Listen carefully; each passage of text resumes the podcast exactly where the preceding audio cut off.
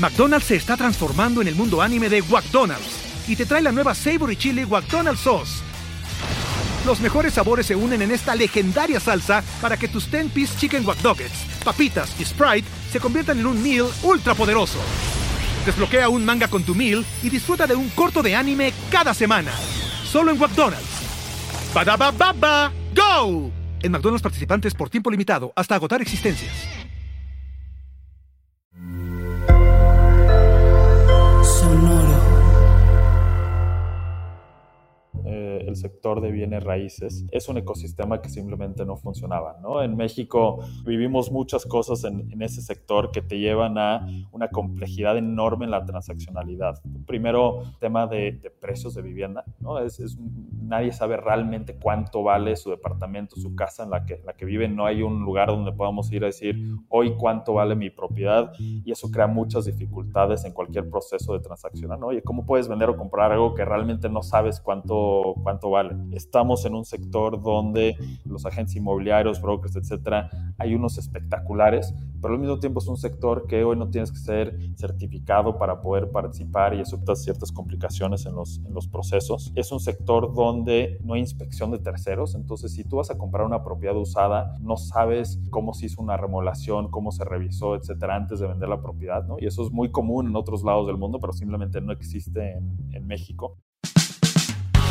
Bienvenidos a Rockstars del Dinero, en donde estamos descubriendo que hacer dinero no es magia negra, hacer dinero es una ciencia. Hay una fórmula para crear y hacer crecer el dinero y en este programa la ponemos en práctica para convertirnos juntos en Rockstars del Dinero.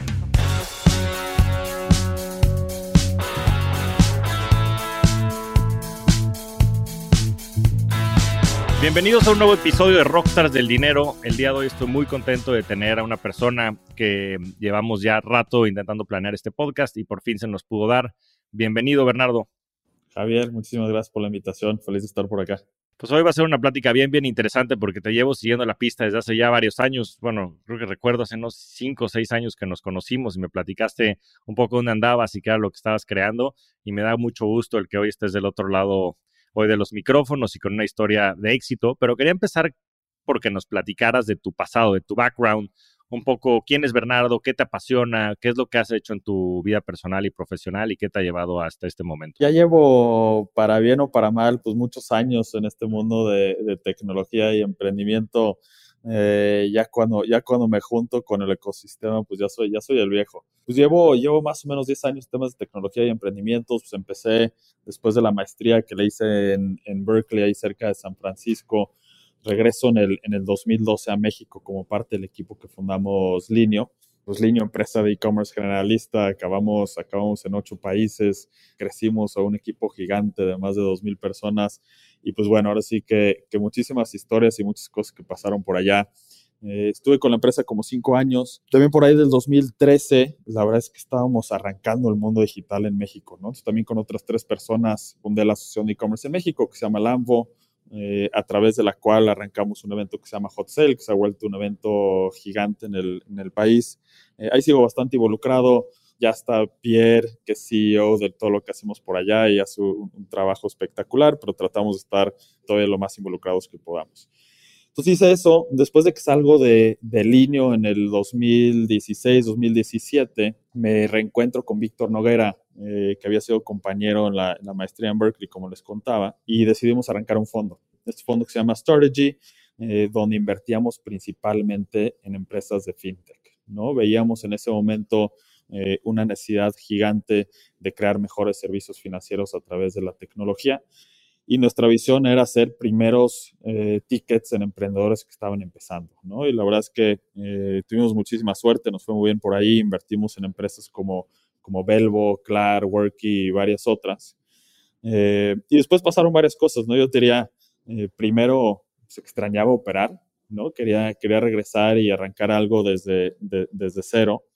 Eh, y uno de los sectores que siempre había estado muy cercano a mí, eh, que siempre lo había vivido muy, muy, de cerca a través de lo, que, de lo que ha hecho mi familia durante, durante mucho tiempo, era todo el sector de bienes raíces. Eh, y era una de esas industrias gigantes que todavía había pasado por muy pocos cambios con la tecnología. y pues entre más lo estudiaba, más decía, oye, aquí, aquí es la siguiente grande. ¿no? Entonces, 2019, eh, platicando con, con Vic, eh, decidimos regresar a emprender y, y, arrancamos Flat en el 2019 y pues ya llevamos ahí varios, varios años dándole y tratando de crear mejores productos para los clientes en el sector. Pues muy interesante y muy completo todo lo que has hecho. Y lo primero que me, que me llama la atención de, de tu background es este tema del Linio, ¿no? Y se ha hablado mucho de la Linio Mafia. De hecho, por ahí escribí yo también un artículo y hay muchísimas personas que estuvieron ahí en, en Linio y yo creo que se, se generó toda una generación, ahora sí que de emprendedores, este, mm, Carlos García, entre ellos, de Cabac, tú y, un par más, ¿Qué hacía especial a Linio? ¿Por qué crees que se dio toda esta generación espontánea de, de superemprendedores? Sí, a ver, yo creo que hay, yo creo que hay muchas cosas que eh, pudimos haber hecho mejor, pero yo creo que las cosas que hicimos muy bien fue la parte de talento, ¿no? Y eh, siempre que platicábamos de cómo contratábamos, cómo traíamos talento, pues siempre buscábamos a gente que quería llegar a cambiar las cosas, ¿no? Que, tenía una pasión por hacer las cosas diferente eh, y aprender cómo hacerlo. Entonces, creo que ese, ese tipo de perfil es gente que llegaba al niño eh, y, desde el principio sabíamos que no se veían en línea 5, 10 años, 15 años después, ¿no? Llegaban a aprender y llegaban a decir, oye, ¿cómo después yo puedo también hacer algo similar y puedo empezar a crear nuevas formas de hacer cosas en el país? Algo que creo que también pasó con Niño es, en ese momento, en el 2012, realmente en México no había empresas creando tecnología desde México a gran escala, ¿no? Realmente éramos eh, oficinas de ventas de las grandes empresas tecnológicas, ¿no? O sea, de los, de los Microsoft, de los Googles, etcétera. Pero una empresa que realmente creara tecnología desde México eh, eh, para tratar de crear una solución de muchísima escala, realmente no existía. Entonces, creo que lo que lleva a mucho de esa, de esa línea mafia es el poder ver en la práctica que desde México podíamos crear productos diferentes y decir, oye, las cosas no tienen que ser como son. Y creo que mucha gente se llevó eso a muchísimos otros sectores y han tenido muchísimo éxito haciendo. Sí, pues no, no puedo coincidir más. Y, y, creo que estos casos de éxito también son en gran medida lo que están generando toda esta ola de unicornios, ¿no? Y como decías, pues una vez que, que, que ves que es posible, entonces es probable, ¿no? Y eso seguramente fue lo que permitió que todo esto empezara y, que se siguiera desarrollando. Ahora, ¿qué tanto sigue siendo una mafia en el sentido de qué tanto se apoyan entre sí o qué tanto se apoyaron? Este, como dices, pues también fundaste, un fondo y me imagino habrás invertido en algunas de las personas o, o ideas que salieron de ahí, pero post eh, Linio o, o, inclusive cuando estabas en Linio, tenías contacto con, Carlos y con estos otros emprendedores, se ayudan entre ustedes, hay alguna manera en la que sigan como en contacto con estas como redes de ex colaboradores o hay algo detrás de eso o, no mucho? Sí, a ver, todavía, todavía hay gente con la cual eh, sigo siendo súper cercana. Por ejemplo, el, ejemplo perfecto es, es Carlos de, de Kavak. Es alguien que pues, ha sido muy cercano en eh, pues, todo lo que hemos hecho los, los, últimos años. Eh, me encantaría verlo mucho más. La verdad es que no nos vemos muy seguido. Él, él está vuelto loco y yo, y, y, yo igual. Eh, pero de hecho, parte del equipo de Kavak son inversionistas en, en, Flat. Uno, de los, uno de los grandes errores que he cometido en mi vida fue yo no ser inversionista en, en, en Kavak. Pero la verdad es que seguimos hablando y nos seguimos apoyando muchísimo. Pasamos por muchas de las, de las, mismas, de las mismas cosas. ¿no? Y, y, así es con, con, con, varios otros que están en el ecosistema. Eh, siempre falta tiempo, ¿no? Y siempre nos gustaría poder hacer muchas más cosas en conjunto. Eh, pero ahí seguimos, ¿no? Y, y, y, creo que siempre es positivo para el ecosistema y para todos los que pasamos por eso en algún momento. Sí, pues yo creo que una de las maneras eh, más tangibles de invertir es también en las personas, ¿no? Es en, en estas relaciones que creas pues, en los múltiples ámbitos en los que estás, ¿no? Profesional, personal, este, social, etcétera. Y pues por eso dicen que eres la suma de las cinco personas que están más cerca de ti, ¿no? Y en muchas ocasiones, sobre todo en momentos intensos profesionales, ese es el trabajo. Eh, entonces, pues qué bueno que se formen estos, estas mafias, porque yo creo que es lo que después genera tanta innovación y disrupción en el país que al final del termina siendo beneficiosa. Ahora, este Hot Sale, Hot Sale es pues ya un trademark, de hecho fue en estos días y está un poco por todos lados, es pues es un icono del e-commerce. Platícanos un poco más cómo salió esa iniciativa y cómo, cómo se mantienen estas iniciativas a través del tiempo. Ahorita este, mencionabas que ya hay un CEO de Hot Sale. ¿Cómo funciona este tipo de iniciativas y para todos los emprendedores o, gente allá afuera que quieran crear algo a esta escala? Este, platícanos cómo se dio eso y, y sobre todo cómo se mantiene hasta el día de hoy. Sí, pues yo creo que va justo muy relacionado con lo que estamos platicando ahorita, ¿no? Y, y, y más allá, todos estamos muy ocupados en el día a día, lo que estamos construir, pero creo que en el momento que logras juntar personas con una misma visión que están tratando de lograr cosas similares, acaban pasando cosas increíbles, ¿no? Y eh, Hot Sale, me acuerdo, eh, antes que Hot Sale, pues fue Lambo, ¿no? Fue como, cómo creamos una asociación de e-commerce en México.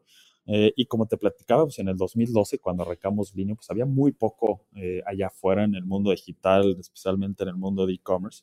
Y los que estábamos en ese entorno en ese momento decíamos, oye, es suficientemente difícil crear una empresa desde cero que está creciendo, pero es doblemente difícil hacerlo en un ecosistema que no estaba funcionando, ¿no? Entonces, en ese momento, pues, prácticamente no funcionaba nada el ecosistema, ¿no? Era muy difícil cobrar por internet, el tema de logística era dificilísimo, la conectividad de conseguir datos a un buen precio para poder utilizar nuestros servicios era muy, era muy difícil. Estamos tratando de convencer a los clientes para comprar por primera vez por, por internet. O había muchísimos retos del ecosistema. Lo que acaba pasando es, nos empezamos a juntar, ¿no? Para decir, ¿qué podemos hacer en conjunto para hacer que este ecosistema funcione mejor y que cada una de las empresas en las que estamos pueda ir creciendo de una forma, una forma más rápida. Eh, y creo que el secreto eh, del AMBO en ese momento fue decir, oye, independientemente de que, hoy, de que somos competidores o que, o que a largo plazo nuestras empresas van a tener que competir, pues hoy cómo nos juntamos para hacer un mejor ecosistema. Y literal empezó con juntarnos eh, comiendo chilaquiles en un desayuno que creo que era una vez al mes, si no me equivoco. Y de repente, después de varias juntas, dijimos, oye, ok, pues qué bueno que ya nos estamos juntando, qué bueno que estamos queriendo hacer cosas en conjunto, ¿cómo nos juntamos más y cómo hacemos algo que realmente la ayude a la industria? Pues lo primero fue, oye, pues ¿por qué no hacemos un gran evento de venta online donde nos ayude a todos? ¿no? Y ese todo mundo vamos a tratar de empujar a que, a que funcione. Y me acuerdo perfecto el primero, creo que de yo creo que estábamos en junio, julio, eh, algo así, dijimos, oye, hay que ser el primero, ¿no? Y vamos a lanzarlo en dos meses, aunque sea rápido, pero vamos a hacer una prueba. Y de hecho hicimos el primero en septiembre y nos fue muy bien, ¿no? La realidad es que todo el mundo quitó su ego de quién era mejor, de quién tenía que ganar y dijimos, vamos a hacer este evento. Funcionó el primero y de ahí dijimos, ahora hay que hacerlo grande, ¿no? hay que hacerlo mucho más importante y pues poco a poco este evento ha ido, ha ido evolucionando muchísimo. Pierre se acaba juntando y eh, tomando liderazgo de la, del AMBO y de todo lo que estamos en Hot Sale. No me acuerdo el año de haber sido como el, como el 2015 y ha hecho un trabajo espectacular y ha sido pieza clave para todo el ecosistema y todo lo que se está construyendo ahí. Pues sí, y fíjate, qué, interesante, ¿no? Porque, mm, como dices, las cosas empiezan pequeñas y empiezan con una idea y otra vez, ¿no?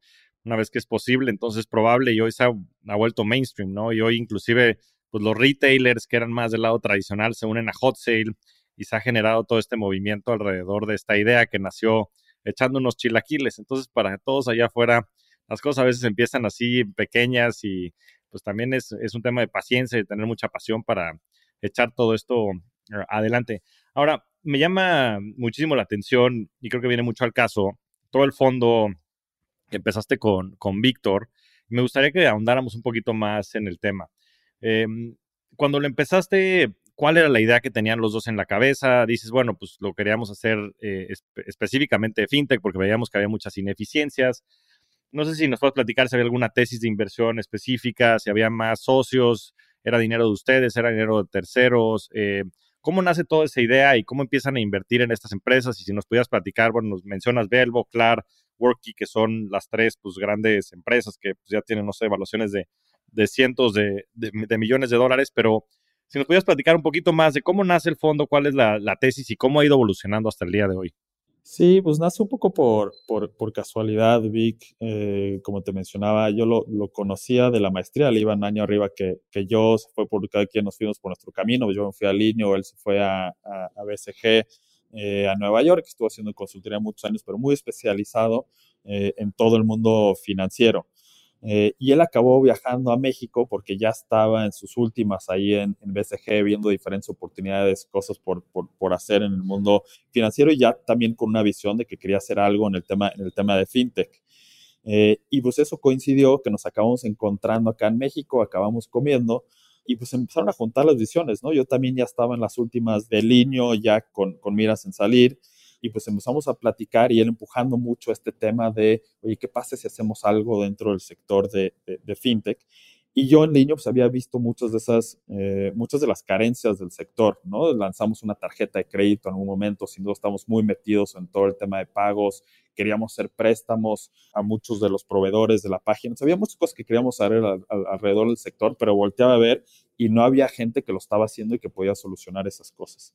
Entonces teníamos una visión muy clara de, que había una oportunidad gigante ahí y lo que dijimos es, hoy la mejor forma eh, de crear un mejor ecosistema, pues era invertir y ayudar a, emprendedores, ¿no? Entonces con eso dijimos, oye, pues si queremos ayudar a emprendedores en un ecosistema que en ese momento era muy diferente a lo que vivimos hoy, eh, donde hoy hay muchísimo más capital, está mucho más complicado, ¿no? Entonces dijimos, para tener éxito en fintech necesitamos apoyar a los emprendedores desde el día uno, ¿no? Entonces, ser los primeros cheques en, en, esas empresas y tenemos que poner un cheque eh, que realmente los ayude a despegar, ¿no? En ese momento, posiblemente era relativamente fácil conseguir eh, inversiones de 25 mil, 50 mil dólares, pero conseguir una inversión importante para poder arrancar algo de fintech pues era complicado. Entonces, nosotros dijimos, vamos a arrancar con inversiones que puedan ir de 400 mil a 500 mil dólares, que realmente los ayudara a empezar algo con bastante más fuerza. Y esa pensamos que era la clave del éxito dentro del sector. Fue también evolucionando un poco el modelo. Empezamos un poquito más como company builder, entonces ayudando desde la conceptualización de la idea, ayudando a crear equipos. Y cada vez fue yendo un poco más hacia simplemente ser un fondo muy, muy early stage, donde a un gran emprendedor con una gran idea le apostábamos y dejábamos que el emprendedor pues, construyera todo lo que tenía que construir para eh, hacer exitosa la empresa. Entonces, como te comentaba, la verdad es que tuvimos, tuvimos muchísima suerte y todo regresa a eh, invertir en, grandes emprendedores. ¿no? Eh, entre, entre menos nos necesitaba, pues mejor les iba. Este, y, y, sí, la verdad es que agarramos un poco la, la, ola del mundo de fintech en, en, México. Eh, y la verdad es que una experiencia increíble, ¿no? Entonces, en, algún momento regresaremos eh, al, mundo, al mundo de inversión y, y, haremos un fondo 2, pero la verdad es que una experiencia padrísima. Sí, este, creo que tienes toda la razón, ¿no? Eh, el, apostar a emprendedores y dejarlos que hagan, apostar al ingenio humano, yo creo que siempre ha sido la mejor manera de generar valor. Este, tengo el gusto de conocer a, un par de los fundadores de las empresas que menciona, sobre todo a Uri Tintore de Velvo, que es verdaderamente un crack, un rockstar dinero. Ya lo invitaremos también acá al podcast. Creo que lo que está haciendo es súper, súper relevante y creo que sin duda el pues, inyectar este capital en esos momentos en donde era insípido, ¿no? Hemos platicado aquí con gente como Héctor Sepúlveda, Alejandro Díaz Barroso, este, entre otros, y, y, pues la verdad es que pareciera como irónico, muchos de ellos empezaron esto 2014, 2016, o sea, la verdad es que todavía seguimos, seguimos muy, muy temprano, por más que hoy se vean estos unicornios y, y, bueno, pues yo creo que se va a seguir desarrollando el ecosistema porque pues las necesidades, sobre todo en el sector financiero que conozco muy bien, siguen ahí muy presentes. Ahora, me gustaría pasar ahora sí a Flat, que nos platiques de dónde nace la idea y un poco cuál es la problemática que están intentando solucionar y por qué Flat es importante para el ecosistema en, en México y Latinoamérica. Buenísimo. Pues lo que empezamos a ver cuando estábamos estudiando eh, el sector de bienes raíces eh, es un ecosistema que simplemente no funcionaba. ¿no? En México eh, vivimos muchas cosas en, en, ese sector que te llevan a una complejidad enorme en la transaccionalidad. Primero, tema de, precios de vivienda. ¿no? Es, nadie sabe realmente cuánto vale su departamento, su casa en la que, la que viven. No hay un lugar donde podamos ir a decir, hoy cuánto vale mi propiedad y eso crea muchas dificultades en cualquier proceso de transacción. ¿no? Oye, ¿cómo puedes vender o comprar algo que realmente no sabes cuánto, cuánto vale? Estamos en un sector donde eh, los agentes inmobiliarios, brokers, etcétera, hay unos espectaculares, pero al mismo tiempo es un sector que hoy no tienes que ser certificado para poder participar y eso crea ciertas, ciertas complicaciones en los, en los procesos. Eh, es un sector donde eh, no hay inspección de terceros. Entonces, si tú vas a comprar una propiedad usada, no sabes eh, cómo se hizo una remodelación, cómo se revisó, etcétera, antes de vender la propiedad, ¿no? Y eso es muy común en otros lados del mundo, pero simplemente no existe en, en México. Y eso agrégale la dificultad de la operación, ¿no? El pasar el proceso notarial, conseguir financiamiento, etcétera, es un proceso muy largo y muy complejo. Entonces, sumas todo esto eh, y el vendedor promedio en el mercado se puede tardar desde un año, año y medio en vender una propiedad, lo cual es una locura. Entonces vimos esto eh, y un poco lo que dijimos es, híjole, diferente a otros mercados eh, que puedas crear ciertas soluciones de nicho a resolver un problema dentro del mercado, aquí lo que tenemos que hacer es crear un ecosistema nuevo, una plataforma completa donde puedas transaccionar en el mundo de bienes raíces residenciales. Y eso es lo que hemos creado, ¿no? Nuestra visión es la super app de bienes raíces donde cualquier transacción, cualquier servicio lo puedes hacer a través de Flat. Sí, creo que, como bien dices, hay tantas ineficiencias en los mercados financieros. Es pues, ridículo que para vender una propiedad, como dices, no existan precios. Estamos en 2022, hay muchísima información, información pública. Yo creo que puedes empezar a proyectar mucho, este, pues eso, los precios de las viviendas alrededor, las transacciones que están realizando. Tengo un par de conocidos. Bueno, Jorge Combe está también muy metido en, intentar desarrollar inteligencia para ese mercado. Este, Juan Francisco Tellería y otros uh, amigos están intentando este, desde Hey Home también empezar a generar cierta inteligencia de, los precios de vivienda y, y, intentando resolver este problema. Pero como dices, yo creo que hay ineficiencias de todos los lados, ¿no? Del lado del vendedor, del lado del comprador, al no saber las condiciones del departamento que están adquiriendo y después toda la parte financiera, ¿no? Todo, esa, todo como ese supply chain para poder este, generar los préstamos y demás para poder realizar las transacciones. ¿Cómo, cómo empezaron en Flat? Porque, pues, como dices, es, es un problema multifactorial. ¿Cuál, ¿Cuál de estos crees que pesa más? ¿Cuál ha sido el, el eh, y bueno, la visión está muy clara de ser este super app que pueda resolver todos estos pain points. Pero ¿por dónde empezaron y, cuál es la atracción que han empezado a tener? Sí, siempre que quieres arrancar un marketplace, y creo que ah, hacia ahí va la, la, pregunta, pues tienes que empezar en algún lugar, ¿no? El huevo y la eh, gallina, ¿no? ¿Por dónde empiezas? ¿Por dónde empiezas? Eh, y para nosotros han existido en México páginas de listing hace 20 años, ¿no? Y, y, y a pesar de eso, la transacción sigue siendo muy complicada.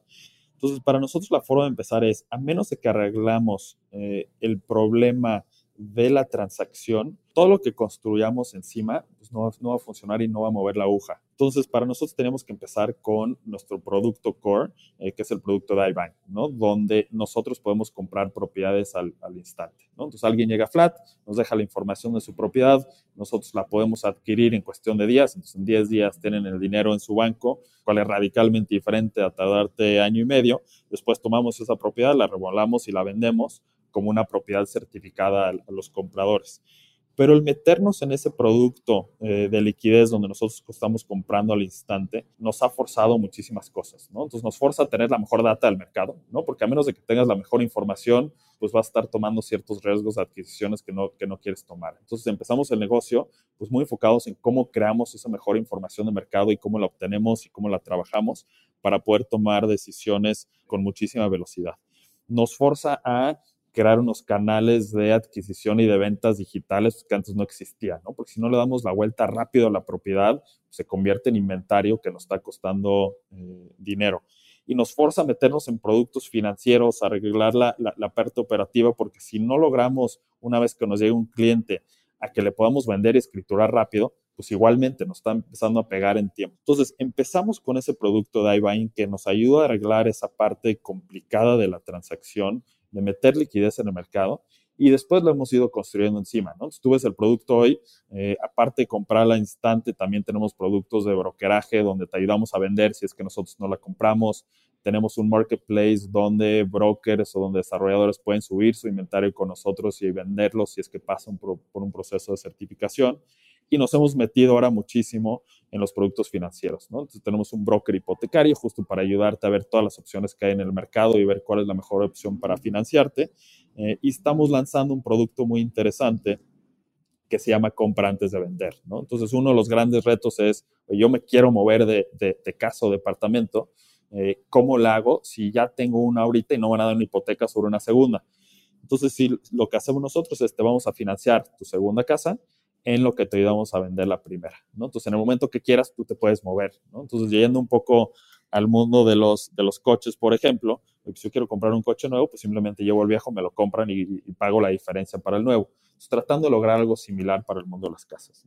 Pues qué, qué, interesante. Yo creo que eso seguramente ha ayudado a que las miles de personas seguramente que han utilizado sus servicios hayan podido pues, vender a mejores precios o inclusive este último producto está bien interesante porque como dices, yo creo que simplemente es que la gente o más bien el sistema anterior no tenía considerado todos estos nuevos casos de uso, ¿no? Porque pues, los bienes ahí están, simplemente no hay liquidez para poderlos hacer tangibles y poder este, adquirir tu segunda casa. No sé si tengas algún ejemplo este, más tangible, algún caso de éxito que pudieras compartir de, en fin, de alguno de tus clientes o, o de manera más tangible, como cuánto más por arriba este, ha vendido ciertas personas o en tiempos, por procesos estos que llevan un año, en cuánto tiempo se pueden vender, o sea, para que la gente entienda un poco más este, pues, la propuesta de valor de Flat y puedan también hacerlo más tangible si es que les interesa. ¿Algo que nos puedas compartir? Sí, muchísimos ejemplos de, de nuestro lado, ¿no? Lo que nos hemos encontrado, eh, por ejemplo, teníamos un cliente que fue de hecho uno de los, uno de los primeros clientes que teníamos nosotros, eh, que tenía unos retos financieros donde eh, tiene unas deudas importantes en su tarjeta de crédito y algunos préstamos personales que había pedido y llevaba tratando de vender su propiedad pues ya más de, más de un año. Entonces nosotros llegamos eh, con nuestro producto de, liquidez, con el, con el iBuyer, eh, y le ofrecimos, oye, te la compramos ahorita, ¿no? Y en vez de tener que tomar otro préstamo personal, de hecho, tiene una garantía sobre una de las empresas en las que, que él había desarrollado hace muchísimo tiempo, y uno de sus miedos es, híjole, pues si no logro vender esta propiedad, me van a quitar eh, el negocio que está apalancado sobre un préstamo que, que, lo, que logré conseguir y nosotros logramos comprar esa propiedad en cuestión de días. Eh, y pues para él fue una forma muy fácil de decir, oye, por fin puedo resolver este problema con algo que yo ya tenía, ¿no? Porque, porque no es que nosotros le regalamos el dinero, ¿no? Él había trabajado para comprar su propiedad, era mucho de su patrimonio, simplemente lo tenía atorado en esa propiedad que no lograba vender, ¿no? es un gran caso eh, muy claro de un cliente eh, que, que, necesitaba vender su propiedad y la única solución que tenía era, era flat como es en muchísimos casos, ¿no? Ese es nada más uno de los productos que tenemos, como te mencionaba, este de compra antes de vender. Eh, una de las cosas interesantes de estos negocios es, vas escuchando eh, ciertas cosas en el mercado que te van diciendo que hay una gran necesidad para un producto, ¿no? Y te doy, ejemplos, ¿no? Eh, me acuerdo cuando estaba en el, en, en, en el línea, en el mundo de e-commerce, pues escuchaba muchísimo híjole, pues al mexicano no le gusta comprar por internet, ¿no? Al mexicano le gusta ir a la tienda, tocar el producto, paga en efectivo, se la lleva en ese momento, eh, negocia el precio y pues ya se va a su casa, ¿no? Y la realidad era muy diferente. El, mexicano le encanta comprar por internet, simplemente no había dónde hacerlo anteriormente y el ecosistema no, no, no, no estaba. Eh, en el mundo de fintech, tú lo conoces muy bien y, lo, y probablemente lo conoces mucho mejor que yo y es, pues escuchaba, hijo, el, el, mexicano conseguir una tarjeta de crédito y dejar sus datos por internet, pues nunca fue a funcionar, ¿no? Quieren una sucursal donde conocen a la persona, donde sí, quiere ir al banco, seguro. Ir al banco, seguro. eh, y la realidad es muy diferente, ¿no? En el momento que, que, hemos podido crear mejores productos para el ecosistema, pues solito los eh, hemos ido y hemos empezado a usar esos productos y han crecido muchísimo. Y lo mismo acá, ¿no? Algo que escuchamos muchísimo es, híjole, a nosotros los mexicanos nos encanta vivir en nuestras casas 50 años, no movernos, este, vivir con nuestros papás muchísimo tiempo, etcétera, etcétera. Y la realidad es otra, ¿no? La realidad es que la movilidad en México es muy, muy complicada.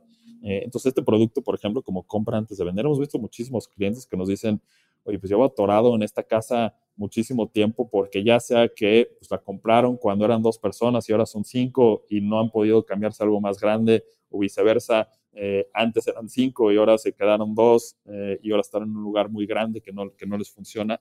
Este producto de compra antes de vender ha sido muy interesante con clientes. A, tu punto, nadie quiere ir al banco y yo creo que nadie se quiere quedar tampoco en su casa 50 años por las múltiples razones que mencionas, ¿no? Pues digo, cuando te mudas a un lugar seguramente está para ti o para ti tu pareja y después pues, hay familia.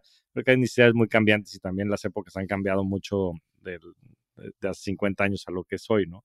Y, qué bueno que estén inventando el futuro. Ahora, este, si la gente está interesada en cualquiera de estos temas, ¿dónde los puede buscar? ¿Dónde, dónde puede entrar a, Flat? ¿Cuál es el proceso? Este, ¿Tienen que dar de alta? ¿Cómo le hacen?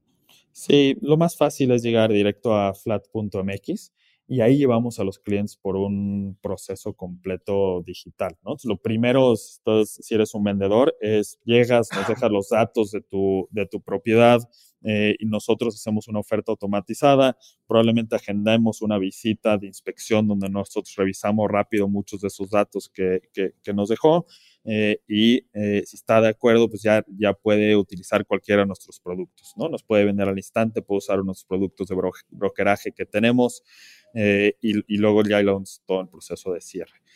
Si eres comprador, es muy fácil, ¿no? Llegas a la página, ves todas las opciones que tenemos para, para comprar, puedes también darte de alta para revisar las opciones de financiamiento. Ahí mismo puedes agendar una visita para ir a visitar una de nuestras propiedades y te ayudamos igualmente en todo ese proceso de cierre que puede, que puede venir después. Buenísimo. Y ya nada más para terminar el tema de Flat, Bernardo, no sé si nos puedes compartir algunos datos de, pues no sé si puedas, número de clientes, evaluación de la empresa, número de transacciones o algo que pueda darle una idea a la gente de la magnitud ya de la empresa que es Hoy Flat.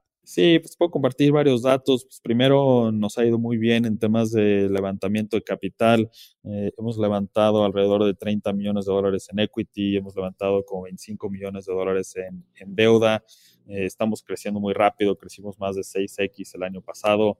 Eh, somos un equipo ya de más de 200 personas, entonces ya no somos las tres personas atrás de una computadora tratando, tratando de hacer algo nuevo, sino realmente ya somos una, una, empresa muy en forma eh, y pues muy emocionados de lo que puede venir en, en, el futuro, ¿no? La verdad es que eh, hay muchísimos problemas. Si hay un problema por resolver, es el, es el mundo de bienes raíces, ¿no? Las, las, me encontraba muchísimas dificultades en el mundo de retail, e-commerce, en el mundo de fintech, pero los problemas que nos encontramos en este sector son gigantes y, y, y la capacidad de poder resolverlo con tecnología, con gente y el equipo que tenemos, eh, la verdad es que nos emociona mucho. Pues qué bueno, y los números los avalan. Te he seguido la pista desde hace mucho tiempo. Bernardo, eh, me da mucho gusto que estés hoy aquí y que compartas esta historia por ti, por el equipo de Flat y por el problema que están resolviendo, ¿no? Y que le va a ayudar a millones de mexicanos allá afuera el poder tener acceso a mejores créditos, a mejores viviendas, a mejores ventas de sus viviendas, etcétera, ¿no?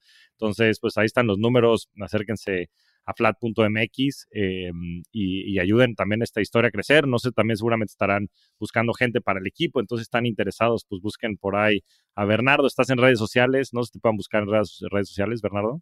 Sí, principalmente lo que la más fácil es Twitter, eh, arroba BERN Cordero. Buenísimo. Ahora vamos a pasar a la parte de preguntas rápidas y la primera eh, que te quiero hacer es, ¿cuál es tu libro favorito? Sí, hay hay uno eh, que, me gusta mucho porque combina eh, mucho el, sueño de poder lograr algo muy grande con la realidad de la dificultad eh, operativa por la cual pasamos todos los emprendedores, ¿no? Y, es un libro bastante típico, pero, pero muy recomendado, que se llama The Hard Thing About Hard Things, que para mí pues cada dos, tres años me gusta, me gusta retomarlo porque hay muchísimos aprendizajes eh, como te comentaba, la dificultad de ejecutar. No puedo estar más de acuerdo. Es de los, de los libros que más he releído, porque siempre hay insights. Hay una parte en donde dice Wartime CEO, Peacetime CEO, ¿no? Y siempre hay momentos de guerra y siempre hay momentos de paz. Y creo que para todos los momentos es interesante visitar este libro. Si no lo han leído, pídanlo, de Ben Horowitz. Este es un gran libro. ¿Podcast favorito, Bernardo? La verdad, eh, escucho un poco de, todos, ¿no? Eh, para mí es más eh, quién, quién va a hablar en ese podcast, qué tema tienen, pero súper variado, ¿no? realmente mi, fuente es, pues, alguien pone un episodio interesante en Twitter, ah, me interesa esa y me meto. pero no hay uno en particular que, que escuche todos los episodios. Ya, pues también vale la pena el estar haciendo sourcing y estar buscando distintas fuentes. Siempre distintos puntos de vista creo que enriquecen mucho la conversación. Eh, inversiones, ¿cómo se ve tu portafolio de inversión? Es interesante porque creo que del lado de inversiones eh, tengo otra personalidad que del lado de emprendedor, ¿no? Del mundo de emprendedor, pues muchísimo riesgo, tratando de crear cosas desde cero, buscando un upside muy grande. Del lado de inversiones, pues trato de tener la otra personalidad, ¿no? Entonces, pues tengo una mezcla que trato de tener, de tener algo, pues justo en bienes raíces, luego me gusta mucho el mundo las acciones, y ahí siempre es una combinación entre ciertas acciones a las cuales me siento muy afín y que, tengo mucha confianza y que les va a ir muy bien, pero también eh, con mucha seguridad de invertir a través de ETFs y esas cosas que las puedo dejar ahí y olvidarme y preocuparme más por el día a día del, negocio. Y luego siempre me encanta tener algo en cripto, ¿no? Eh, la verdad es que podría conocer mucho más y me encantaría dedicarle mucho más tiempo para entender mucho, mucho más de lo que está pasando, pero siempre he tratado de tener algo en Bitcoin, algo en Ether eh, y estar un poco en el día a día de lo que está pasando por allá. Pues bien, también hay que tener un balance, ¿no? Yo creo que también es, es una parte importante. Por lo general nos habla mucho, también yo creo que este, la paz mental es una gran inversión y tener flujo y demás para poder asumir ciertos riesgos es, importante. Entonces creo que es, más que bienvenido y acertado el también poder tener un portafolio balanceado. Y la última pregunta que le hago a todos mis invitados, Bernardo, es eh, ¿cuál ha sido tu mejor inversión? Y esto lo digo en el aspecto más amplio de la palabra. Sí, eh, pues justo hablando del tema de eh, salud mental, ¿no? El, los, altos, y los bajas de, de emprender, pues en muchas situaciones son, complicadas, son duras, eh, entonces, yo, yo todos los días que le logro dedicar algo de tiempo eh, a mi familia, que logro despertarme y hacer algo de ejercicio para arrancar la mañana, pues ya por lo menos sé que ese día gané, ¿no? Eh, y todo lo demás que pase, pues habrá días mejores cuando hay días complicados, etcétera, ¿no? Entonces, para mí, esa es la inversión que me mantiene en la línea correcta, que me mantiene empezando todos los días bien, y, pues siempre trato eso, ¿no? Arrancar todos los días con algo de ejercicio, sea lo que sea, eh, y de poder estar con mi familia. Tengo tres hijos, eh, entonces pues también eh, es, un tiempo importante para mí. Pues qué, gran respuesta. Es, es, una respuesta que no se menciona mucho, pero creo que tiene que ser la base de todo, ¿no? El poder invertir en tu presencia, en tu familia, en ti, en, en estar bien física y como decías, mentalmente, pues es la base de todo. Si no tienes eso, difícilmente vas a poder actuar en todos los demás ámbitos de tu vida. Eh, Bernardo, eres un rockstar del dinero, te agradezco muchísimo el estar aquí, muchísimo éxito y muchísimas felicidades por todo lo logrado y espero que sigan creciendo mucho ahí en Flat porque bien le hace falta a México. Javier, muchísimas gracias por la invitación. Muchas gracias a todos. Nos vemos semana a semana en este espacio para convertirnos juntos en rockstars del dinero. Yo soy Javier Martínez Morodo. Búscame en redes sociales como arroba Javier MTZ Morodo y suscríbete a Rockstars del Dinero en Spotify, Apple Podcast, donde sea que escuches tus programas. Agradecimientos especiales a todo el equipo de producción. Rockstars del Dinero es una producción de Sonoro. Sonoro. It is Ryan here and I have a question for you. What do you do when you win? Like are you a fist pumper? A woohooer, a hand clapper, a high fiver. I kind of like the high five, but if you want to hone in on those winning moves, check out Chumba Casino. At ChumbaCasino.com, choose from hundreds of social casino style games for your chance to redeem serious cash prizes. There are new game releases weekly, plus free daily bonuses. So don't wait. Start having the most fun ever at ChumbaCasino.com. No purchase necessary. BGW. Void were prohibited by law. See terms and conditions. 18 plus.